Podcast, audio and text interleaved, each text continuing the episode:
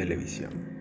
Acostarte temprano en la sala de tu casa, ver la cartelera publicada en el periódico, sintonizar la televisión y pasar una mañana agradable. Por la tarde, hacer tarea que debes investigar en un libro, en el periódico del fin de semana o hacer un collage con recortes de periódicos o revistas. Para más tarde salir con tus padres a conocer un nuevo lugar y decidir qué platillo comerán. Mientras comen, planean las vacaciones a la playa o parque que habrán de conocer. Estos tiempos todos los vivimos, pero hoy ya nada es igual.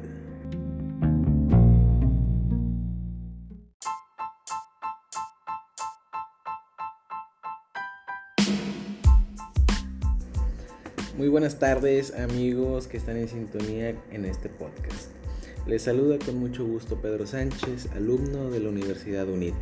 Traigo para ustedes este tema tan especial, debido a que he podido vivir a lo largo de los años el cambio de presentación de cada medio, que si lo vemos de extremo a extremo, vaya que es drástico. Haber estado dentro de la época de cambio se agradece. La comodidad siempre es bien recibida y más refiriéndose a temas de entretenimiento, como en las sesiones anteriores estuvimos viendo. ¿Qué les parece si iniciamos este tema? Bueno, no sin antes mandar un saludo al profesor Roberto Trejo.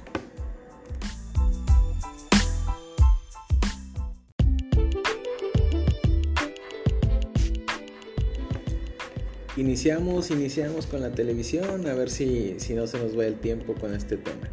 Pero la televisión es por excelencia el medio de comunicación masivo que más alcance y atracción tiene. Creo que este ha sido la de cambios más radicales, la de mayor transformación o evolución a lo largo de su vida. Todo comenzó con la idea de alguien que realmente no sabemos quién fue el inventor, pero sabemos que el esfuerzo, sabiduría y conocimiento de conjuntos de personas en diferentes años logró el inicio de lo que tenemos ahora. Hasta los 30 la TV era en blanco y negro. Fue en esta década cuando se hizo de colores y además ayudó al mundo a ver de cerca acontecimientos importantes. La televisión ya no es lo mismo. Antes eran gigantescas y, y tenían pantallas muy grandes, eran muy pesadas, eran curvas y sobre todo profundas. Con mucha dificultad se anclaban a las paredes y eran demasiado pesadas. Hoy en día realmente las televisiones son muy delgadas, estéticas, de pantalla plana y con tecnologías que te sumergen en el cuadro. Puedes sentir que estás dentro de la película o del video que estés escuchando. Las características físicas tampoco lo son todo. Los programas de TV han ido cambiando. Ya no son iguales. Los que acaparaban la cámara ya están desapareciendo. Los programas actuales quitaron la censura de palabras altisonantes, ya se dicen groserías en TV, los contenidos se han ido adaptando a las nuevas generaciones. Antes era común ver a los actores haciendo comerciales, el día de hoy vemos a influencers haciendo comerciales. Ya no es lo mismo, el tiempo ha ido cambiando, las generaciones se han ido apoderando de los medios. La nueva generación, no sé, los millennials, que es a quien más, más se destaca, se han ido adueñando de la televisión, del radio, mismos que han ido migrando a las redes sociales. La erradicación de la TV abierta o su consumo diario ha ido a la baja. La televisión de paga aún existe, pero aunque seguirá existiendo, la gente dejará de pagar por ella por dos principales puntos. Las televisiones número uno ya son inteligentes a alguien promedio, a una persona normal, le basta con tener Netflix o YouTube o alguna plataforma en su Smart TV, alguna que pueda reproducir su celular en, su pantalla. Ya no contrata cable, esto realmente se ha vuelto muy común. Además también existen plataformas con canales IP, ya sea para smartphone. Es decir, es más fácil ver HBO en tu celular que en la TV y además es gratis. Aún así, esta sigue reuniendo familias.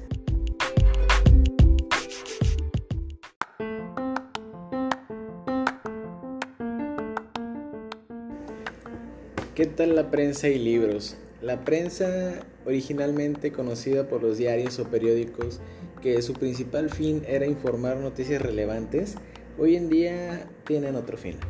Debido al alcance que este ha tenido, se ha dejado de llenar, se ha dejado llenar de publicidad, de artículos de opinión, de caricaturas y un sinfín de usos que se le dan. Yo quisiera saber cuál es el medio de comunicación que a ustedes más les gusta. A algunos la televisión por lo entretenido, por estar en su casa y estar escuchando ruido, a algunos les gusta leer, el periódico, bueno, es, es una herramienta excelente, pero el tema principal es cómo ha evolucionado la prensa. De ser un tiraje pesado de miles de ejemplares y ser distribuidos por toda la ciudad tan rápido, en los cruceros o estanquillos, en la puerta de tu casa, y, luego se lo pagabas a quien lo repartía. Eh, pasaba, te lo lanzaba y el fin de semana, ya que se te juntaron 10 periódicos, se los pagabas. Como en la televisión y cualquier medio del que hablamos aquí, ya se digitalizó. No ha dejado de producirse, pero todos los periódicos que tienen, todos los periódicos tienen su versión virtual. El Sol, Milenio, La Jornada, El Financiero y cualquier otro local. Además, la digitalización no solo se ha limitado a una página de internet, los mismos periodistas han iniciado con su página personal a modo de periodismo en redes sociales, principalmente Twitter, Facebook y YouTube. La intención, además de desarrollar su carrera, obviamente es monetizar en estas famosas y prometedoras plataformas. Incluso tanto ha sido la migración que los noticieros transmiten en vivo por streaming en alguna plataforma. ¿Acaso no has visto a periodistas famosos en sus propios canales de YouTube o, gente que es fanática del periodismo haciendo reportajes propios realmente muy bien elaborados, que, no tienen un programa de televisión, pero estas plataformas han sido el despegar para ellos. Hay gente que, que les da muy buen uso. Otro tema que no podemos dejar pasar es el de los libros. Recuerdo mi niñez llena de libros, ya sea de mis padres, tomos que completaban una colección enorme, libros de lecturas, de cuentos religiosos, entre otros. A pesar de que la digitalización de libros comenzó a darse por ahí de los años 70, los medios de distribución no eran suficientes.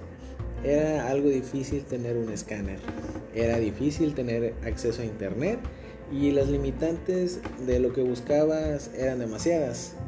No sabías si lo ibas a encontrar en buena calidad, tal vez eran fotos, tal vez era un escaneo de baja calidad o ni siquiera era lo que buscabas. Y como los temas, y como los temas anteriores, hoy en día eso se terminó.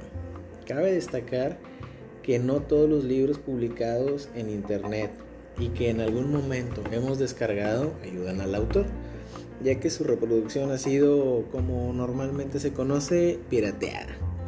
Así que debemos usar estas herramientas responsablemente. ¿Qué opción prefieres tú? ¿Libros digitales o libros en duro? Esos libros donde puedes sentir su olor a nuevo, rayar a tu gusto o, o conservar, dependiendo del tema del libro. Existen personas que realmente odian los libros digitales por las limitantes que tiene y porque la interacción y, la intención del libro, además de adentrarse y cultivarse, es alejarse de los gadgets. Dependerá de los gustos de cada quien y el uso que se le vaya a dar. Bueno, dejemos este tema a debate en, sus hogares.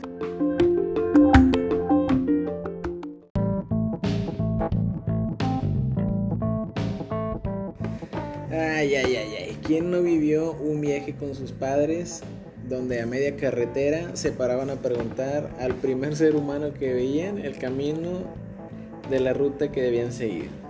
Llegar y no saber dónde hospedarte, buscar hoteles y guiarte por lo que la gente comenta en el lugar donde estás, olvidar los boletos de avión o autobús en tu casa y recordarlo cuando estás a punto de abordar. ¿A cuántos no les ha pasado esto?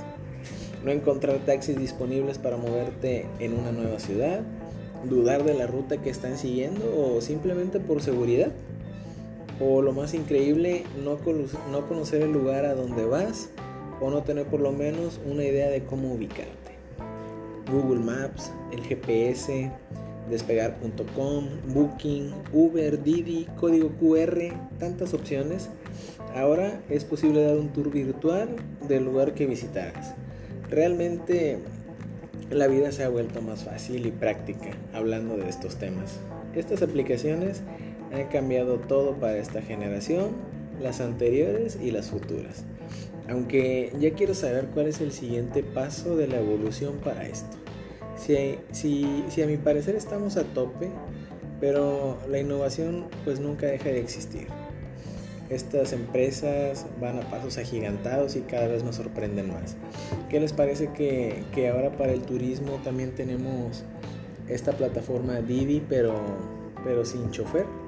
Sino que se manejan solos, son coches pues ya muy modernos y, y bueno, no sabemos hasta dónde vamos a llegar con esto. ¿Qué opinan ustedes? hasta dónde llegará el turismo, hasta dónde se impulsará todo esto, hasta dónde se impulsarán los, los alimentos, los menús en línea. Bueno, estas mismas aplicaciones han entrado al mundo de los alimentos. ¿Qué dilema era no conocer el menú de un lugar que querías ir a comer? O que ese lugar no tuviera servicio de domicilio. Sin decir más, todo está en la palma de tu mano.